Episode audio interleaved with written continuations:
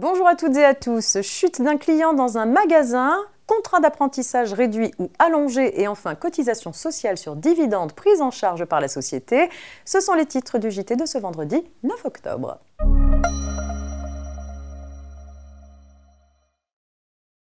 Et on ouvre ce JT avec une petite histoire de chute d'un client dans un magasin. Le client d'un magasin se blesse en tombant après avoir trébuché sur un panneau publicitaire métallique.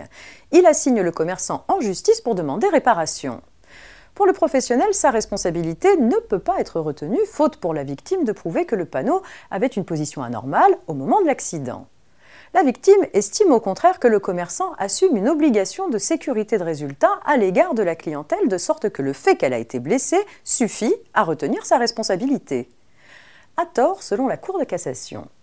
Pour engager la responsabilité de l'exploitant d'un magasin dont l'entrée est libre, la victime d'une chute survenue dans ce magasin et causée par une chose inerte doit prouver soit le positionnement anormal de cette chose, soit son mauvais état. Le client n'ayant pas rapporté une telle preuve, la responsabilité du commerçant ne peut pas être engagée. Cet arrêt condamne définitivement la solution retenue en 2017 par un arrêt isolé dans lequel la Cour de cassation, dans une affaire similaire, avait mis à la charge du commerçant une obligation générale de sécurité de résultat à l'égard de la clientèle.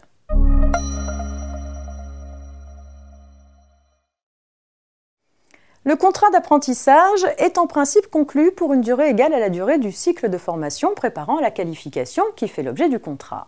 Sauf exception, cette durée varie entre 6 mois et 3 ans. Pour autant, une convention tripartite signée par le centre de formation, l'employeur et l'apprenti permet de fixer une durée de contrat inférieure ou supérieure à celle du cycle de formation, dans la limite des durées minimales et maximales, compte tenu du niveau initial de compétences de l'apprenti ou de certaines compétences déjà acquises.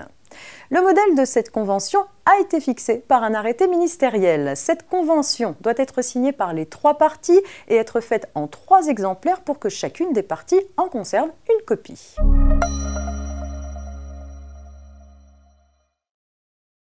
Un gérant majoritaire de SARL soumis à l'IS doit acquitter des cotisations sociales sur le montant de sa rémunération de gérance, mais aussi parfois sur le montant des dividendes qu'il perçoit en tant qu'associé.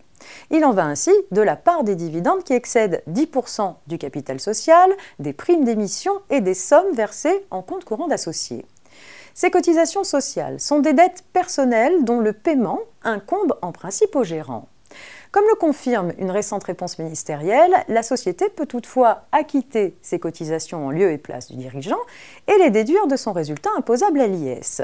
En revanche, le montant de cette prise en charge constitue pour le dirigeant un supplément de rémunération imposable entre ses mains à l'impôt sur le revenu.